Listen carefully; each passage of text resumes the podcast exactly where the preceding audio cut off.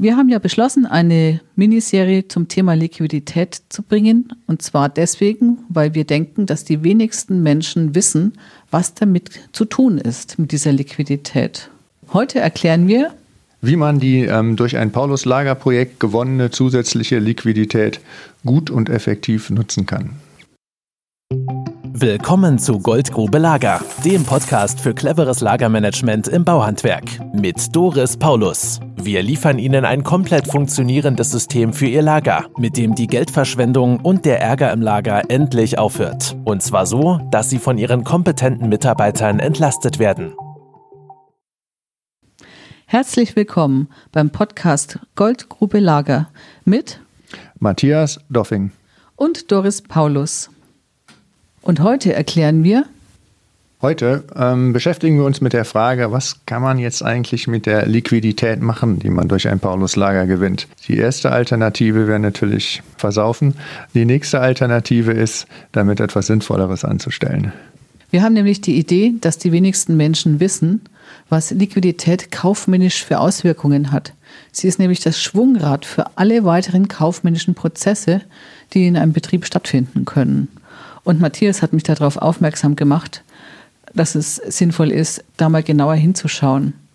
Deswegen besprechen wir heute das Thema Sconti und die Bonität und wie die beiden Sachen den Gewinn erhöhen und welche direkten und indirekten Auswirkungen dies auf die Betriebe hat. Jetzt mal die Frage an dich, Matthias.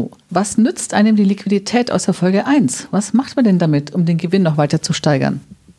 Ja, erstmal kann man die Liquidität verwenden, um die Liquidität nochmal zu erhöhen und das nächste kann man sie verwenden, um den Gewinn zu erhöhen. Und äh, beides schauen wir uns jetzt an. Und das erste Beispiel, was wir uns anschauen, ist das Thema Sconti. Also die bekomme ich ja, wenn ich meine Rechnung ziemlich schnell bezahle. Und ähm, wir haben da mal ein Beispiel äh, vorbereitet, ein Bauhandwerksbetrieb, zum Beispiel ein Tischler mit sechs bis sieben Facharbeitern der Kompronase, also dieser Facharbeiter, laut Betriebsauswertung vom LSH 2018 auf ungefähr 140.000 Euro Umsatz pro Facharbeiter. Das macht dann in unserem Beispiel mal glatt eine Million Umsatz. Und als ich mir die Zahlen angeschaut habe, habe ich festgestellt, für SHK-Betriebe, zumindest die offiziellen Zahlen sehen recht ähnlich aus. Das heißt, das Beispiel ähm, lässt sich auch da erstmal verwenden. So, wenn ich jetzt eine Million Euro Umsatz habe, dann weiß ich ungefähr 33 bis 34 Prozent davon sind Materialeinkauf.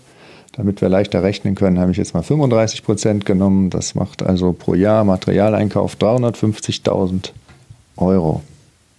Das ist das, was mir die Lieferanten in Rechnung stellen.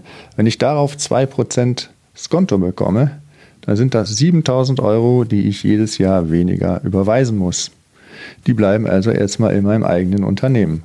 Die stehen mir zur Verfügung für weitere schöne Dinge mit Liquidität oder am Ende auch als äh, Betriebsergebnis.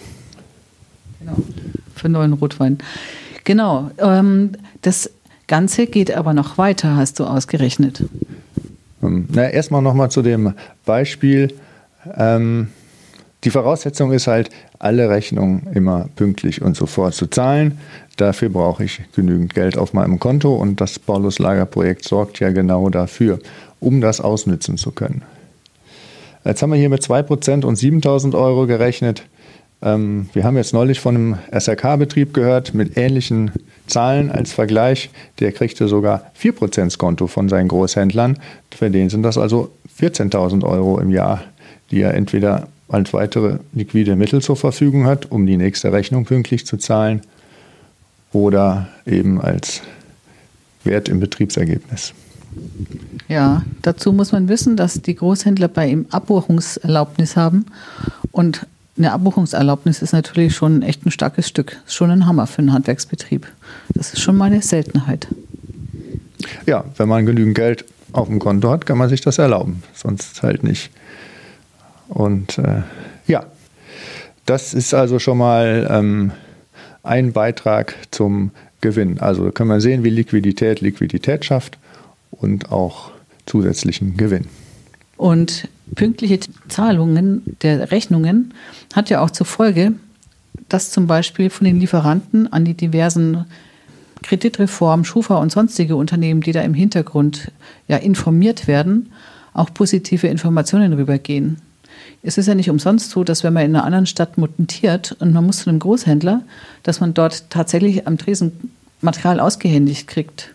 Die sind da in der Regel ja alle in Verbünden zusammengeschlossen und haben Zugriff auf die Zahlen und auf die Qualität der Bonität der Betriebe. Und das hat, das ist ja nichts anderes, wie wenn ich Material vorab kriege auf Rechnung, das ist ja nichts anderes wie ein Darlehen. Und dieser Materialeinkauf in einer anderen Stadt hat ja mit der Bonität zu tun und das führt ja noch zu vielen weiteren Berechnungen, hast du vorhin schon mal klar gemacht. Genau, es gibt ja auch noch für Unternehmen, die große Maschinen kaufen, gibt es ja noch das Thema Bonität bei der Bank. Und das hängt stark davon ab, auch wie pünktlich ich meine Rechnung zahle und meine Darlehensraten bediene. Da guckt die Schufa drauf. Und wir haben mal nachgeschaut, in Tabellen zwischen guter und schlechter Bonität kann es durchaus 5 Prozentpunkte Unterschied bei den Zinsen geben.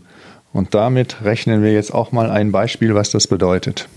Tischler sind davon ja sehr häufig betroffen. Auch andere Handwerksbetriebe kaufen ja immer wieder laufend Maschinen. Klempner haben Abkantbänke und so weiter. Es gibt ja die verschiedensten Maschinen, die man erwerben kann, um seinen Handwerksbetrieb zu führen. Und jetzt wird spannend. Ja, wenn man mal annimmt, das ist jetzt mal eine große, teure, tolle Maschine für eine halbe Million Euro. Und wir haben es tatsächlich geschafft, den Wechsel von schlechter Bonität zu guter Bonität zu erreichen, weil wir jetzt endlich alle Kreditraten immer pünktlich bedienen. Dann kann das eben bis zu 5 Prozentpunkte Unterschied ausmachen. Und 5% von einer halben Million sind 25.000 Euro. Das heißt, im ersten Jahr, wo ich ja nun für alles noch Zinsen zahlen muss, habe ich einen Unterschied von 25.000 Euro, die ich entweder der Bank überweise oder nicht. Und selbst wenn der Sprung nicht ganz so groß ist, ich denke an 5%, da muss man schon länger arbeiten, um die Bonität so sehr zu verbessern. Aber schnell erreicht man wohl 1% und das ist im ersten Jahr immer noch 5000 Euro, die ich der Bank überweise oder nicht. Und wie wir an den Beispielen schon sehen, auch mit den Sconti, überall fallen Beträge an pro Jahr von mehreren tausend Euro. Und wir werden noch weitere Stellen finden, wo das Pauluslager Einsparungen ermöglicht. Und das läppert sich, die vielen tausend Euro pro Jahr. Ich behaupte ja nicht umsonst, dass ein Projekt mit uns in der Regel die Aufwärtsspirale der Betriebe in Gang setzt. Und unsere Kundenbetriebe haben die Angewohnheit zu wachsen, einfach deswegen, weil sie aus den zusätzlichen Effizienzgewinnen und aus den Produktivitätsgewinnen so viel weiteren äh, Gewinn ziehen können, dass die Maschinen schneller getilgt sind und Mitarbeiter eingestellt werden können, die nicht mehr auf den Schultern des Chefs lasten es ist ja bei uns grundsätzlich erstmal wurscht, ob ein Kärtchen mehr oder weniger gezogen wird, weil statt fünf Mitarbeiter 15 Mitarbeiter auf das Lager zugreifen. Hast du noch andere Beispiele, die jetzt für, dieses, für diesen Podcast hier greifen? Nö, für den Podcast ähm, mit den beiden Beispielen ähm, soll für heute erstmal genügen. Ja, das ist schon beeindruckend, wie Liquidität Liquidität schafft. Also dieses positiv nach vorne aufwärts gehen durch Liquidität wird ja ausgelöst, dass ich weitere Liquidität schaffen kann. Das ist immer wieder faszinierend. Danke dir für die Mühe, dass du dir die Sachen ausgerechnet hast und dann die Bundesbetriebsvergleiche durchgeschaut hast für Tischler und Sanitär. Der nächste Podcast zum Thema Liquidität wird wieder von uns beiden ausgestrahlt, sobald wir ihn fertig haben. Wir freuen uns schon auf unsere Zuhörer.